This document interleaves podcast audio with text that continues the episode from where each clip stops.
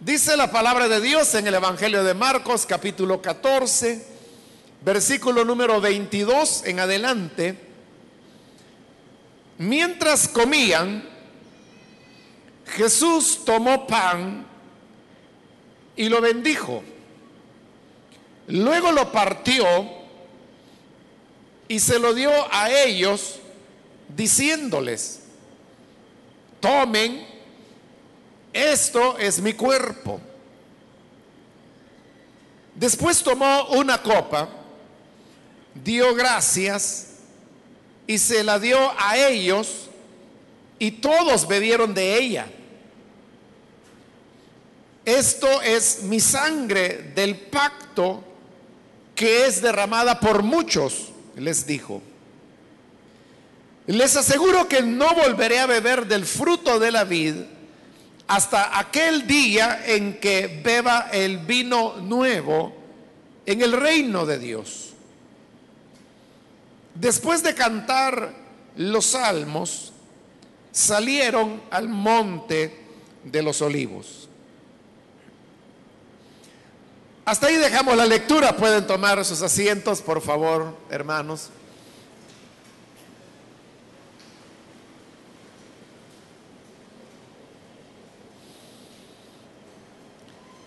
En la continuación del estudio que estamos desarrollando en este capítulo 14 del Evangelio de Marcos, recordará que en la última oportunidad vimos cómo el Señor Jesús, estando ya en la cena pascual, reveló o manifestó a sus discípulos que uno de ellos habría de traicionarle.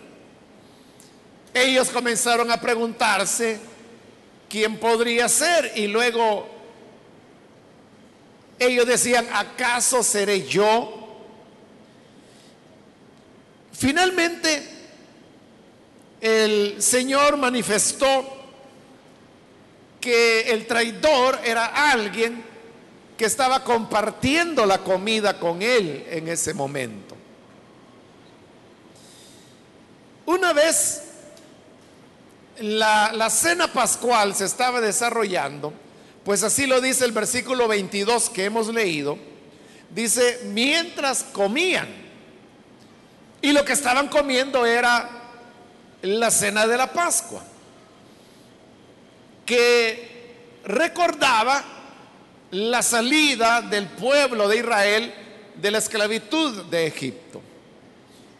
Siempre en la cena pascual, había una persona que se le daba el nombre de anfitrión, porque siempre era un hombre.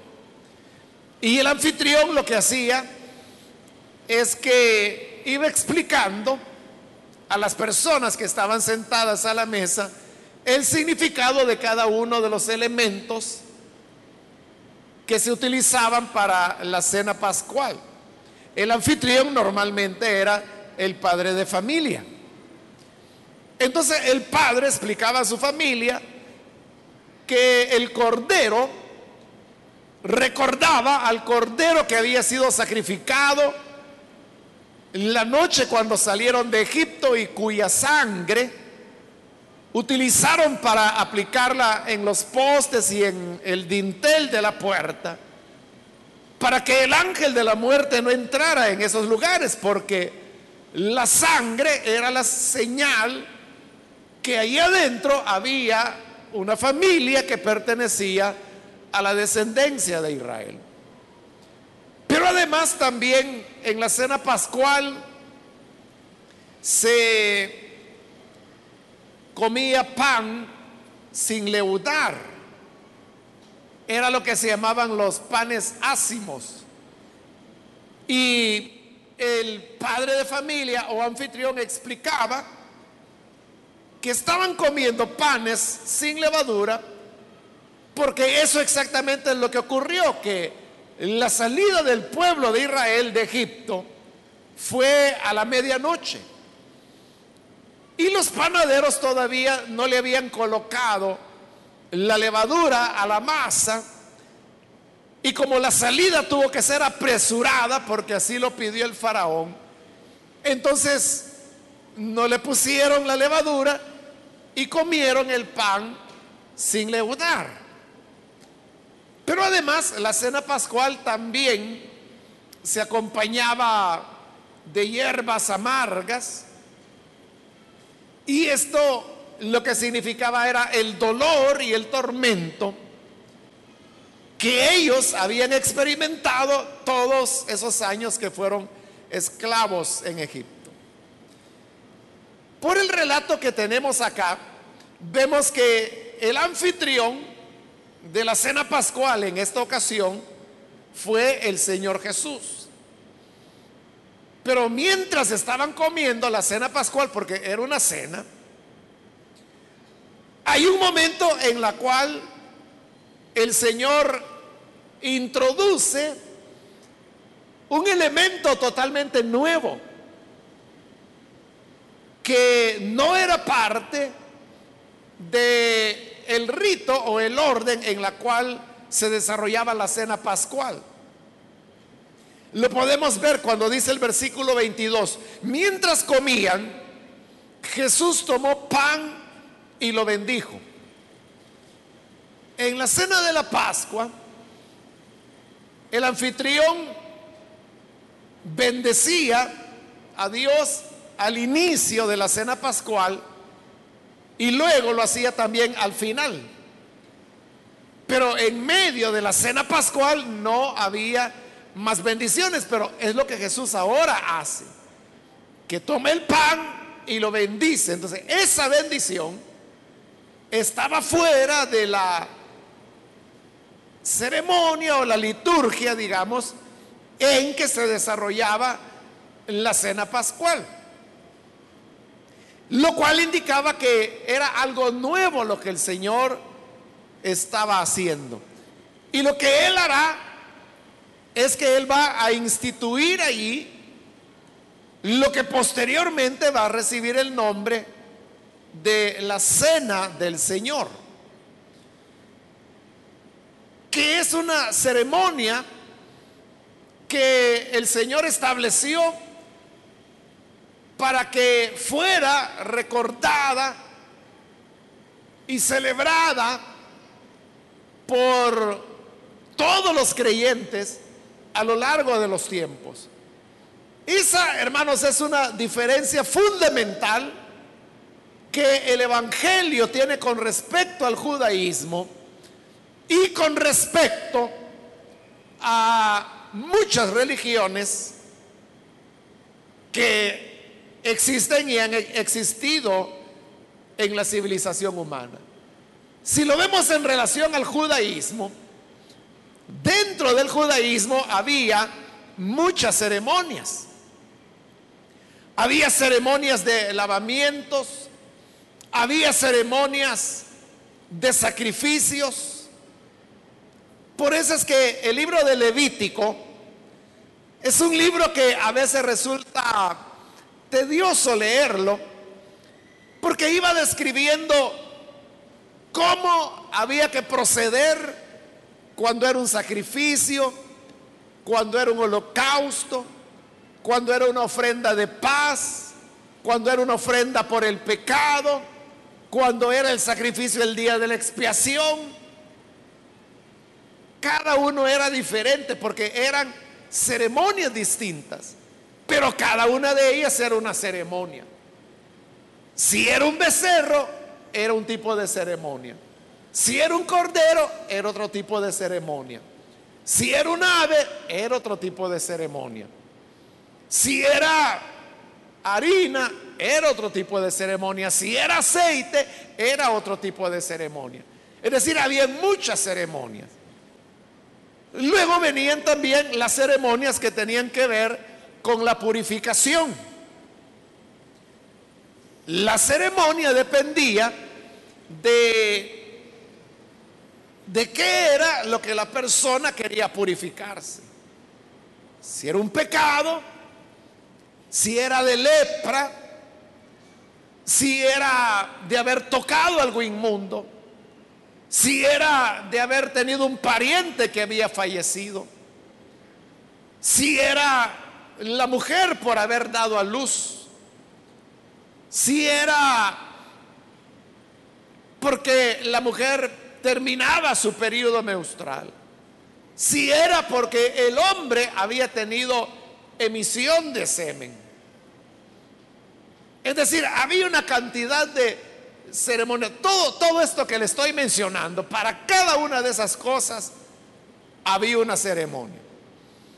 Y había procedimientos que seguir. En el perdón de pecados, el sacerdote tenía que tomar la sangre del sacrificio y tenía que aplicarla en el óvulo derecho de la oreja de la persona que eh, ofrecía el sacrificio, en el pulgar de la mano derecha y en el pulgar del dedo del, del pie derecho. Después tenía que aplicarle aceite en los mismos tres lugares. Entonces, había muchas ceremonias. Pero cuando el Señor viene con su evangelio, hay una abolición de todas las ceremonias. El Señor las cancela todas y solamente deja dos ceremonias. Una de ellas es el bautismo en agua. Porque al resucitar es que el Señor Jesús dijo, vayan por el mundo y prediquen el Evangelio a toda criatura, hagan discípulos a las naciones, bautizándolos en el nombre del Padre y del Hijo y del Espíritu Santo. Entonces esa es una ceremonia, el bautismo en agua, ceremonia que se realiza una vez en la vida de las personas. Porque una vez es que el creyente muere al pecado y resucita la nueva vida con Cristo. Eso no se puede repetir. Por ello, hermanos, es que el creyente practica la ceremonia del bautismo, pero una vez en la vida. Ahora, en el caso de la cena del Señor, que es lo que Jesús está estableciendo acá, esa es una ceremonia que se puede hacer muchas veces en la vida cristiana, porque el propósito fundamental de la cena del Señor es recordar el sacrificio del Señor. Y el Señor quiere que recordemos todo el tiempo.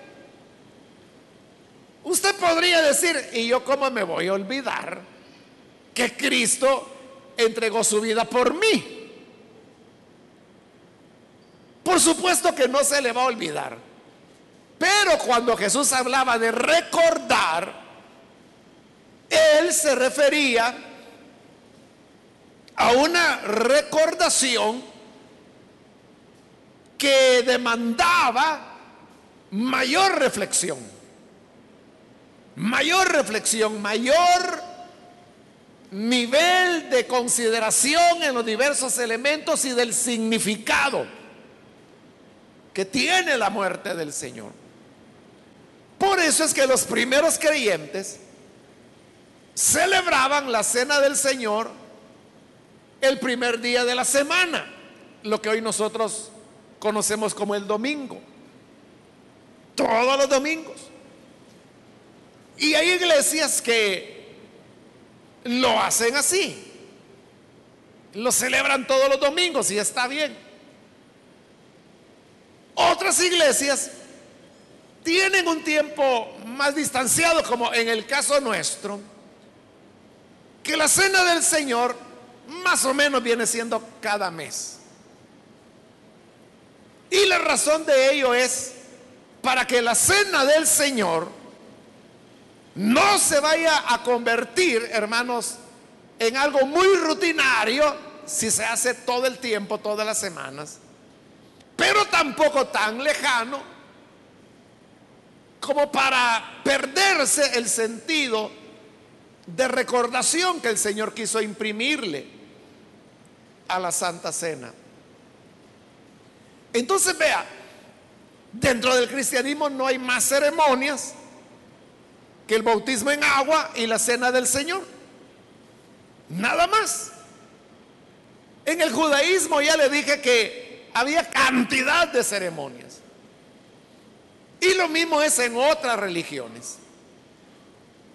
El ejemplo más cercano que nosotros tenemos culturalmente es la Iglesia Católica Romana. La Iglesia Católica tiene diversos ritos, tiene siete sacramentos, que son el bautismo en agua, la confirmación, la primera comunión, la confesión, el matrimonio, la ordenación sacerdotal, y me falta alguno que ahí me voy a acordar después. Entonces, esos son siete sacramentos que eh, la, iglesia celebra, la iglesia católica. Pero además de eso, hay otros ritos. La misma misa o sacrificio de la misa como se le llama dentro de la iglesia católica, que es, hermanos, un rito universal, es decir, que igual es la misa en Centroamérica, que en Europa, que en África, que en Asia, que en cualquier lugar del mundo. Es, es el mismo ciclo y la misma enseñanza porque todo es siguiendo el calendario litúrgico católico romano. Es decir, que el tema o las lecturas bíblicas que se hacen determinado domingo se hace en todas las parroquias de todo el planeta de la Iglesia Católica. Pero usted puede ver que hay muchos ritos, diversas ceremonias. Pero dentro de la Iglesia Evangélica no es así. ¿Por qué razón? Porque esa es la esencia de lo que significa ser evangélico. La esencia de lo que significa ser evangélico es que podemos venir delante del Señor de manera directa. No necesitamos la mediación de ceremonias. Porque cuando hay mediación de ceremonias, entonces surge inmediatamente otro elemento y es quién celebra la ceremonia. En Israel todas las ceremonias eran realizadas por los sacerdotes, nadie más. En el catolicismo romano todas las ceremonias son realizadas por los sacerdotes. Solamente los sacerdotes pueden administrar los sacramentos. Y por eso es que dentro del catolicismo romano, el creyente católico romano no puede acercarse directamente a Dios. Tiene que hacerlo a través de la mediación de la iglesia. Y la iglesia es entendida por la estructura sacerdotal que la iglesia católica tiene. Un creyente no puede tener perdón de pecados si no lo confiesa un sacerdote. Necesita del sacerdote, necesita del sacramento. Por eso le llaman sacramento, porque para ellos el sacramento en sí transmite un grado de gracia a la persona que lo recibe. Pero para el evangélico no es a través de un sacerdote o a través de un pastor. No es a través de ninguna ceremonia. No es a través de ninguna liturgia, sino que si usted necesita acercarse a Dios, pues mi hermano, acérquese. Vaya y dígale a él lo que tenga que decirle. Necesita perdón de pecados. Vaya al Señor y dígaselo a Cristo. Necesita fortaleza. Vaya a Dios y dígaselo a Cristo. Esa es la diferencia. Y por eso es que Jesús abolió todas, todas las ceremonias. Entonces recuérdelo. Dentro del cristianismo no hay más ceremonias que el bautismo en agua y la cena del Señor, que es la que nos menciona el pasaje que hoy estamos considerando. Entonces, que no lo engañen, hermano, diciendo que habrá no sé qué ceremonia y que van a hacer no sé qué y que hay que entregar no sé cuántas monedas. O sea, nada, nada de eso es parte de la fe cristiana. Jesús viene y tomó pan, lo bendijo y luego lo partió y se los dio a sus discípulos, diciéndoles, tomen, esto es mi cuerpo. Es decir, el Señor tomó el pan. Cuando dice pan, hermano, no piense usted en el pan que nosotros conocemos. El pan para ellos era como una especie, ¿cómo le podría decir? Era como un tipo tortilla, solo que más delgada y quebradiza, grande que normalmente lo que hacían es que la, la quebraban en varias partes para poderla comer. Entonces, ese pan es el que el Señor toma, lo bendice y luego lo parte. Y cuando se da a los discípulos, les dice, tomen, esto es mi cuerpo. Al decirles que el pan era su cuerpo, era evidente que de lo que Jesús estaba hablando era de su muerte. Porque el pan, él mismo lo estaba partiendo o rompiendo, como dicen otras traducciones, porque se apegan más a lo que era el tipo de pan que había en la época. Nosotros hoy no rompemos el pan. Lo que hacemos es cortarlo, ¿verdad? O partirlo con las manos. Pero en la época realmente era como romperlo. Como una galleta que usted rompe. No, la parte, la rompe. Eso es lo que Jesús hizo. Pero en ese rompimiento o partimiento, como usted quiera llamarle, se estaba expresando que si eso era el cuerpo, si ese pan era símbolo del cuerpo, entonces era el cuerpo del Señor el que estaba siendo sacrificado. Era un anuncio de la muerte que él habría de experimentar ya en pocas horas.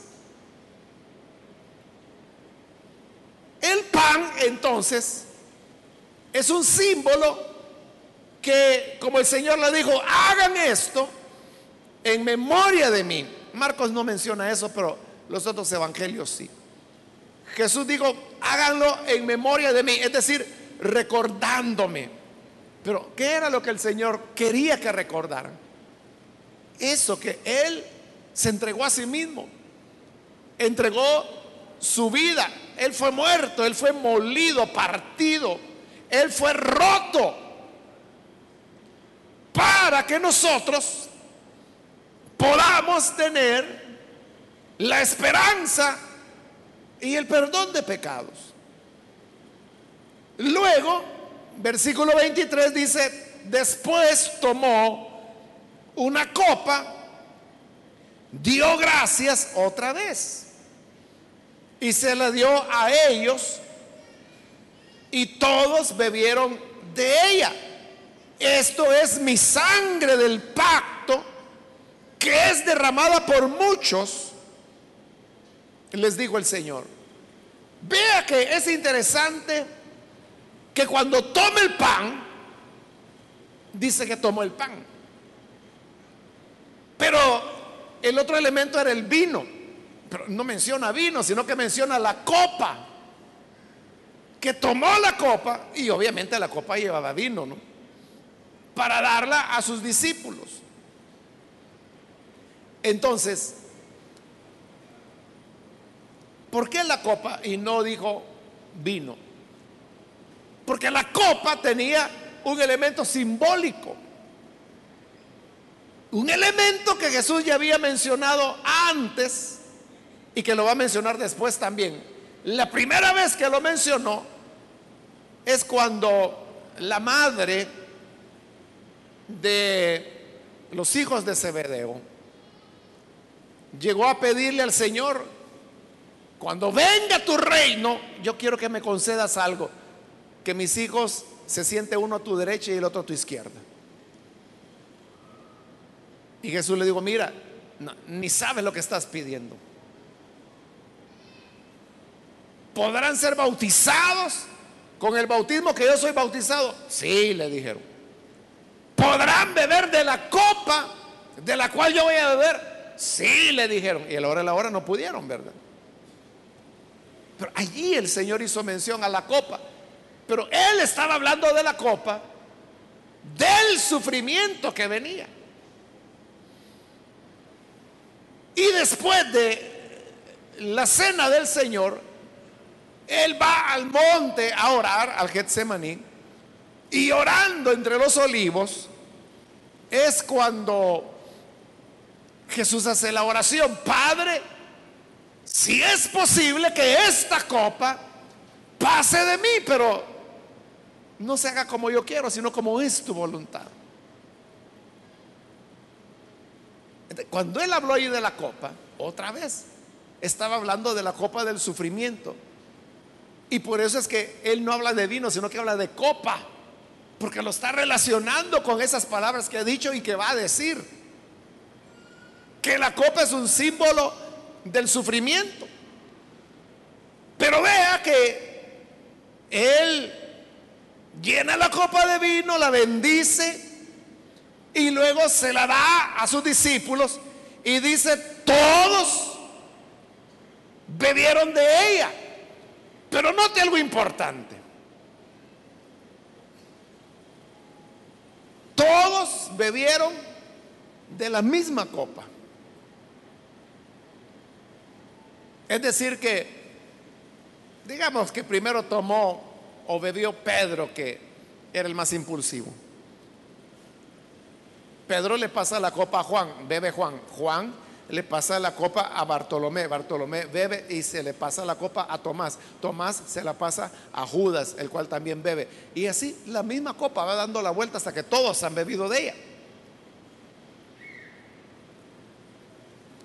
Así es como la iglesia cristiana al principio celebraba la cena del Señor. Todos bebían de la misma copa. Y de ahí es de donde Pablo, cuando escribe su carta a los Corintios, él sacará la enseñanza que la copa es la comunión, dice, de los hijos de Dios. ¿Por qué es una comunión? Porque todos están bebiendo de la misma copa. Yo no sé, hermano, si usted bebe del mismo vaso de otra persona, donde otra persona está bebiendo. Yo sé que algunos lo hacen entre esposos, ¿verdad? El esposo y la esposa del mismo vaso beben, o a veces padres e hijos, pero quizás hasta ahí llega, ¿verdad? Ahí normalmente, pues, no, no se acostumbra, ¿verdad? Que uno está bebiendo de el mismo vaso de otra persona. Pero ¿por qué si lo hace con su familia? Es porque hay una es su familia. Hay una unidad, hay una comunión.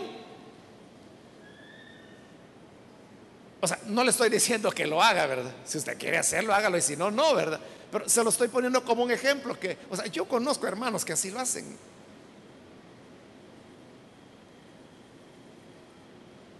Pero lo hacen porque se aman, son una familia, tienen esa confianza. Entonces, eso es lo que Jesús hizo. Ahora, usted podrá decir, eso a mí me parece que es poco higiénico.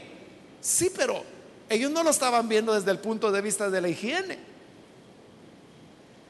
sino que lo veían desde el punto de vista de la unidad. En esto, hermanos, de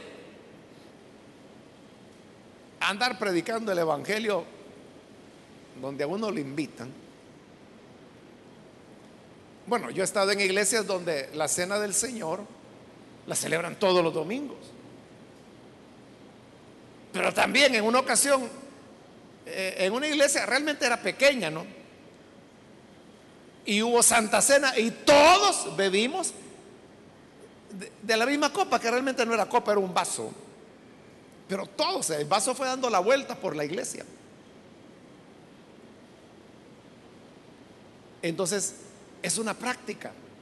O sea, pero eso es lo que realmente Jesús hizo con los discípulos. Ahora, lo que ocurre es que por razones prácticas, hacerlo como el Señor lo estableció resulta difícil. Mire la cantidad de personas que vemos acá. Y la cena del Señor se celebra en día domingo. Si solo tuviéramos, hermanos, una copa, que tendría que ser casi barril, ¿verdad? Para que alcance para todos. Quizás no barril, pero sí cacerola o olla, ¿verdad? ¿Cuánto tiempo nos tardaríamos en que esa olla vaya de, de persona en persona? Y cantando y cantando y cantando y seguimos cantando y dan las once y dan las doce y todavía va por ahí. No terminaríamos nunca. no nos queda opción, tenemos que utilizar una copa para cada uno. Y fíjese que para el nuevo edificio que vamos a construir, ese es un tema que ya lo pensamos. Porque el auditorio o sea, todavía cantidad exacta de sillas que va a tener no le puedo decir, pero no va a tener menos de 11 mil sillas. Entonces, cuando celebremos la cena del Señor ahí, y hayan 11 mil personas, ¿cómo se les va a dar la cena del Señor a 11 mil personas?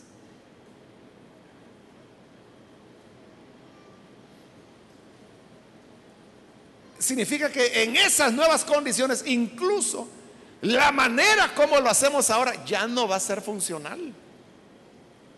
Porque igual, eso va a tomar, bueno, primero tenemos que comprar no sé cuántas miles de copas, ¿verdad? Pero como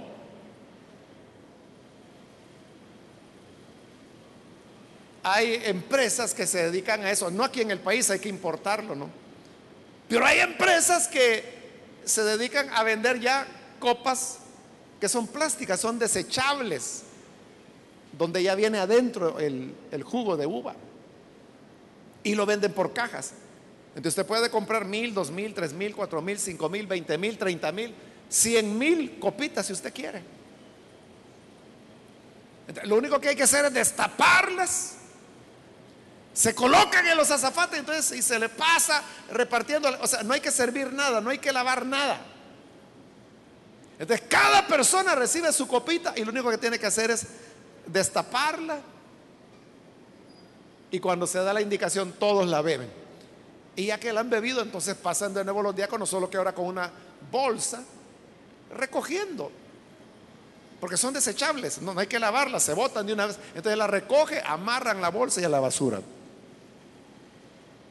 así vamos a tener que hacerlo. Con el pan es otra historia, pero otro día le cuento. Pero esos son los pasos que hay que ir dando, hermano.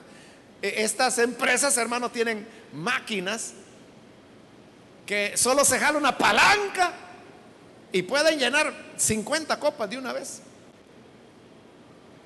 Es un gran tanque que hay que llenarlo, ¿verdad? Entonces solo está 50 copas, otras 50, otras 50. O sea, pero ni eso nos va a funcionar en un auditorio tan grande como el que vamos a tener.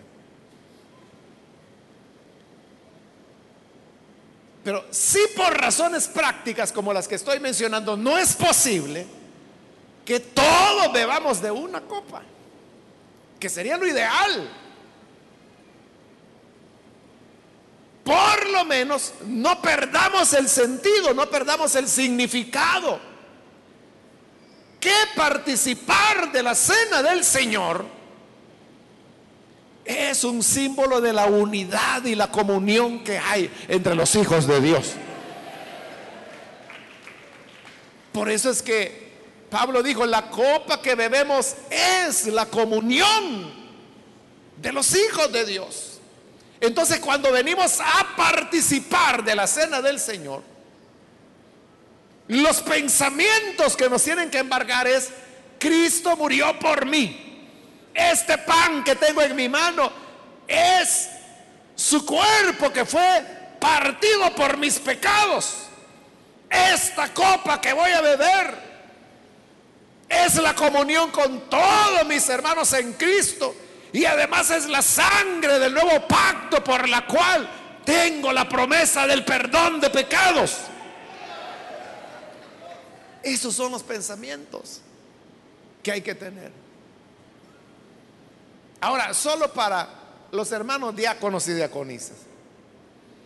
En Primera de Corintios 11, que es donde se menciona el tema de la cena del Señor, Pablo dice que cada persona, cada persona tiene que juzgarse a sí misma. Si al juzgarse la persona encuentra que ha pecado, ese es el momento para pedir perdón. Y luego puede tomar de la cena del Señor. Lea bien el pasaje. Y se lo estoy diciendo especialmente a los diáconos y diaconisas. Y usted no va a encontrar ni una mención en que se diga ninguna razón por la cual las personas no puedan tomar la cena del Señor. Porque incluso en el caso que hubieran pecado, lo que la Biblia dice es que lo confiese y coma así del pan, dice. O sea, no dice, has pecado, entonces no. No. Si has pecado, júzgate a ti mismo, confiésalo y coma así del pan, es decir, participe de la cena del Señor. Pero claro, eso es algo personal. Cada quien tiene que juzgarse a sí mismo. Y si usted lee bien el pasaje, se va a dar cuenta que ni allí y ni en todo el Nuevo Testamento se dice que yo tenga que juzgar a otra persona y decidir por esa otra persona. No lo puedo hacer. Entonces, hermanos diáconos y diaconisas, por favor, no le nieguen la cena del Señor a nadie. Porque en base a qué se la va a negar. Su responsabilidad como diácono y diaconisa es ofrecer el pan a todos. Y si usted dice, es que mire, esa persona a mí no me parece creyente, usted ofrézcale. ¿Qué es el problema? Imagínese que no fuera creyente. ¿Qué es el problema que come el pan? ¿Cuál es el problema? Pecará él. Si ni creyentes, lo hacen ignorancia. ¿Lo va a matar el Señor por eso? No, porque Dios sabe que lo está haciendo en ignorancia. ¿Falla usted? No, porque usted en ningún lugar dice que ni los diáconos, ni las diaconisas, ni los apóstoles, ni los pastores, nadie puede juzgar ni decidir si otra persona va a tomar o no la cena del Señor. Igual con la copa, no se la debe negar a nadie, porque entonces usted se está convirtiendo en juez. ¿Y quién lo puso por juez? Y en segundo lugar, como dice Santiago, no solo se ponen como jueces, sino que para colmo, malos jueces. Porque ¿cuál es su criterio? Dígame en qué pasaje de la Biblia se está basando para cometer semejante barbaridad. Ahora, si de verdad es una persona que es creyente, tiene conciencia y en pecado, sin confesar, toma de la cena del Señor, ¿cuál es el problema para usted o para la iglesia? Ninguno, el problema es para él. Porque la palabra del Señor dice que aquellos que comen del pan y beben de la copa sin comprender que se trata del cuerpo de Cristo, juicio comen para sí. Ay, déjelos. Si ellos quieren comer juicio, cosa de ellos. Entonces, su responsabilidad como diácono, como diaconisa es ofrecer la cena del Señor a todos. El que toma de la cena del Señor mal, Dios se va a encargar de él. No se preocupe, Dios está vivo, no se ha muerto para que usted le ande haciendo los mandados a Dios. Ay, déjelo.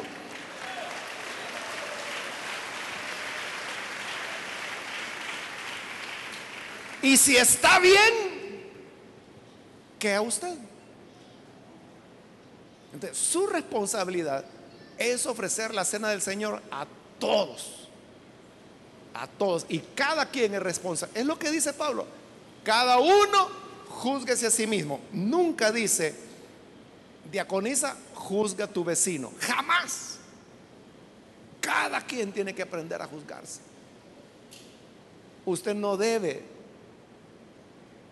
impedirle la cena del Señor a nadie. A nadie. Por ninguna razón.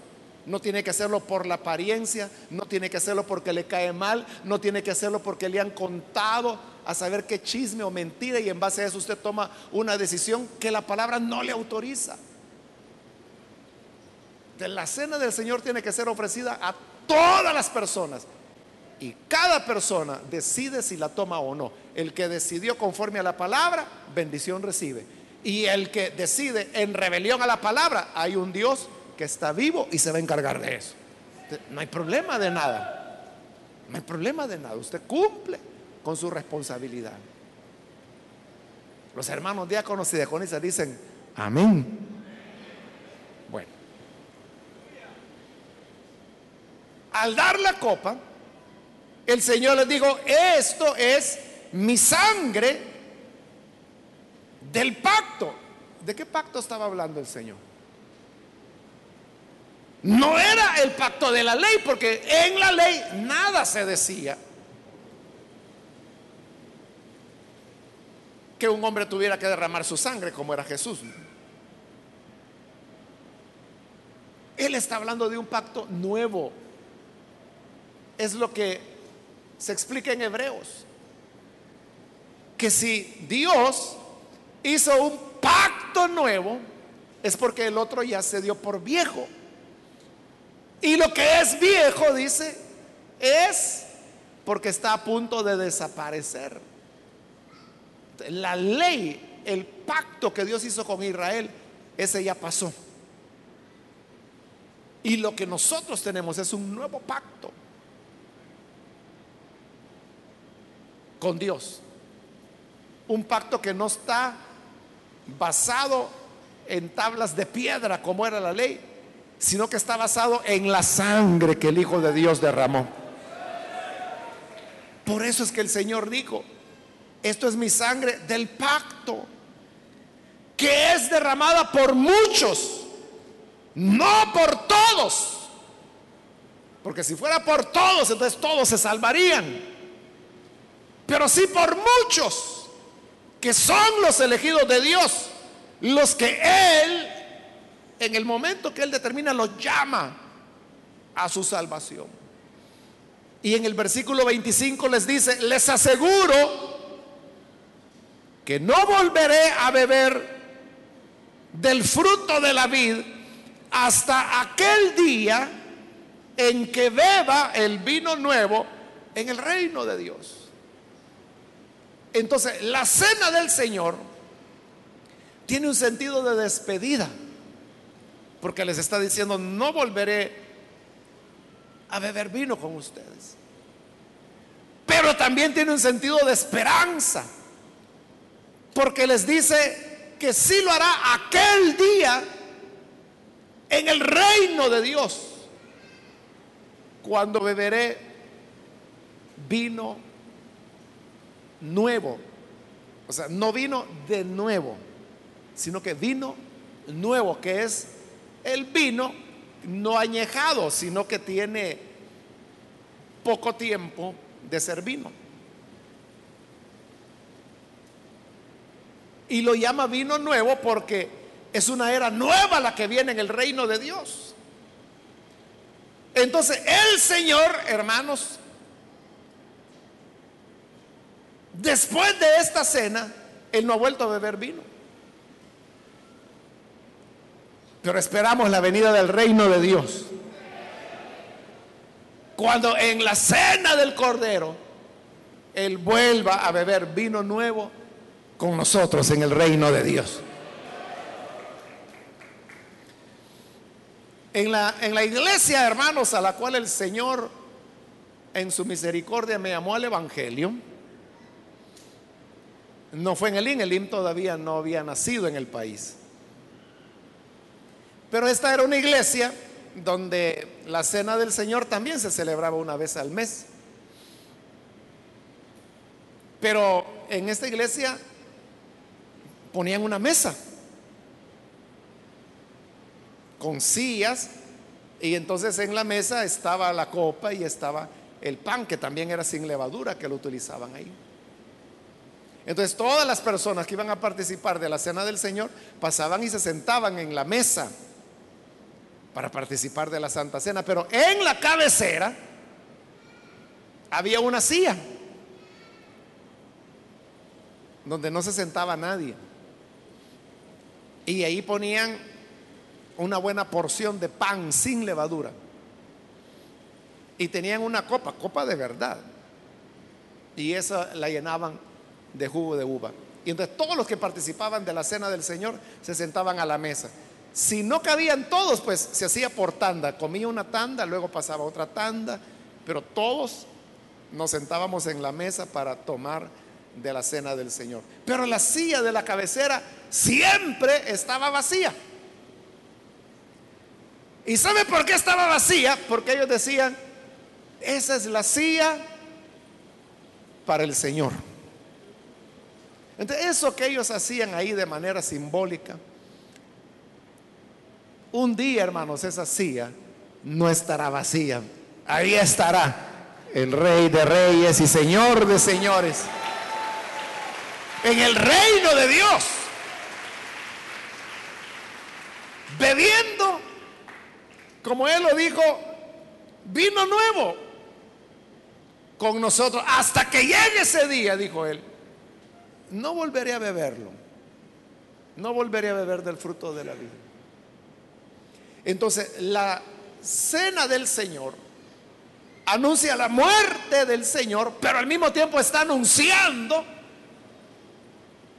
que Él vuelve, que su reino será establecido de nuevo y en su reino volveremos a comer y a beber con Él. Y termina el relato en el versículo 26 diciendo, después de cantar los salmos, salieron al monte de los olivos, que es donde el Señor realizará ya su oración intercesora o sacerdotal, como también se le llama. Cuando allí dice que cantaron los salmos, eran los salmos que se cantaban en la celebración de la Pascua,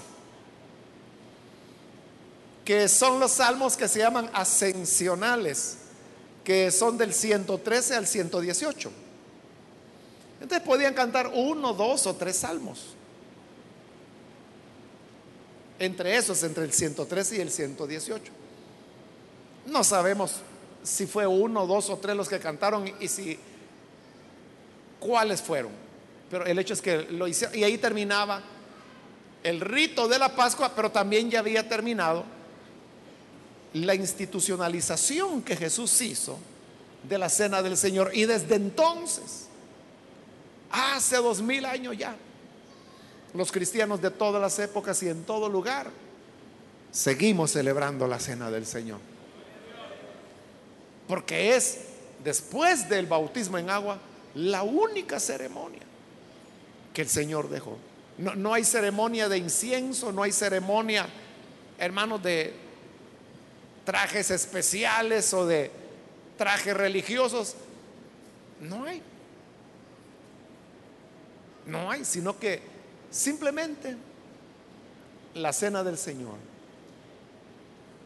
Entonces, ¿cómo recordamos nosotros la muerte y la pasión de nuestro Señor Jesucristo? A través de la cena del Señor. Entonces, ¿qué es lo que la iglesia evangélica debe recordar en la Semana Santa? Nada. Nada, porque Jesús no dijo que había una semana en el año que había que recordarlo. No, Él dijo, todas las veces que coman de este pan y todas las veces que beban de esta copa, háganlo en memoria de mí. No tenemos que esperar que llegue marzo, llegue abril, sino que todas las veces que participamos de la cena del Señor, estamos recordando la pasión y la muerte de nuestro Señor Jesucristo. Pasión y muerte por la cual tenemos el perdón de pecados. Perdón de pecados que se ofrece a todos aquellos que creen en la obra redentora que Él hizo. Vamos a orar, vamos a cerrar nuestros ojos. Y teniendo así nuestros ojos cerrados, yo quiero hacer una invitación para las personas que todavía no han recibido al Señor Jesús como su Salvador.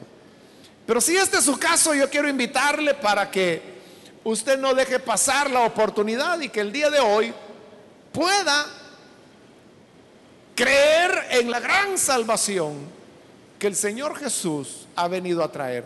Si alguna persona, algún amigo o amiga que por primera vez necesita venir para creer en el Hijo de Dios yo le invito para que en el lugar donde usted se encuentra se ponga en pie en señal que desea recibir al buen Salvador.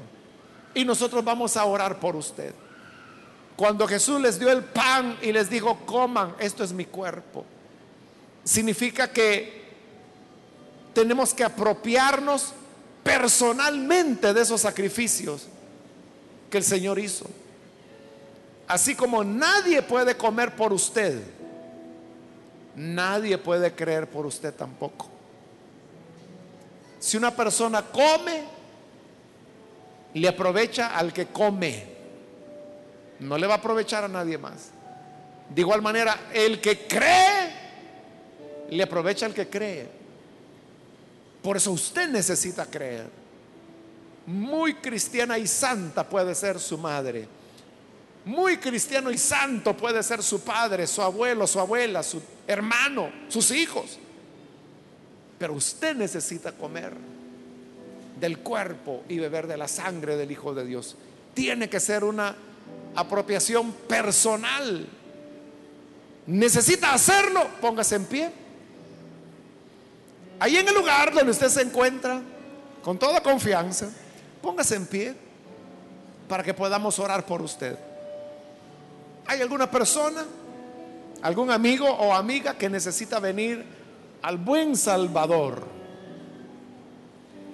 Hoy es su oportunidad. Póngase en pie, crea en el Hijo de Dios. Él dijo, esto es mi sangre del nuevo pacto, que por muchos es derramada. Sea usted uno más de esos muchos. De esos muchos que la sangre del Hijo de Dios les ha limpiado y perdonado. Necesita venir, póngase en pie. Venga, vamos a orar por usted. O si hay hermanos que se han alejado del Señor y hoy necesita reconciliarse, póngase en pie también. Si usted se apartó del Señor, ¿qué hace viviendo lejos de Él? ¿Qué provecho ha recibido de ello? Solamente cuando creemos en el buen Salvador es cuando tenemos paz en nuestro corazón. ¿Quiere reconciliarse? Póngase en pie. Cualquier hermano, hermana que necesita reconciliarse. Venga.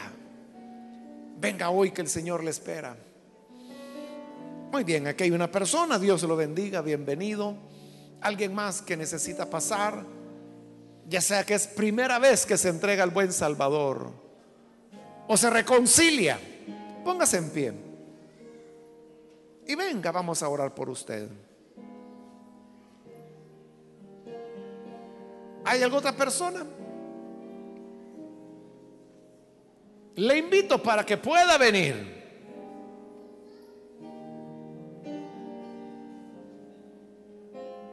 ¿Hay alguien más? Finalizo la invitación, pero si hay otra persona que por primera vez o reconcilio, póngase en pie y venga. Vamos a orar por usted.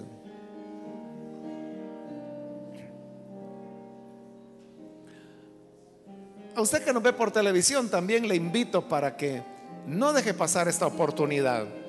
Únase con nosotros y reciba al Señor Jesús como el pan de vida que le dará una vida eterna. Ore con nosotros. Padre, te damos las gracias por las personas que están aquí al frente, por aquellos que a través de televisión se unen a esta oración, los que lo hacen a través de la radio y cualquier otro medio que tú permitas para que tu palabra llegue y sea escuchada. Aquellos que confían, se entregan a ti. Te ruego, Padre, que les perdones, les des vida nueva. De tal manera, Señor, que puedan servirte, amarte, que no se aparten de tu lado jamás que así, Señor, tu gracia les renueve. Te agradecemos por el pan que a vida eterna nos hace permanecer. Por la copa, símbolo de tu sangre, por la cual tenemos perdón de pecados. Gracias te damos, Señor, por Jesús nuestro Salvador. Amén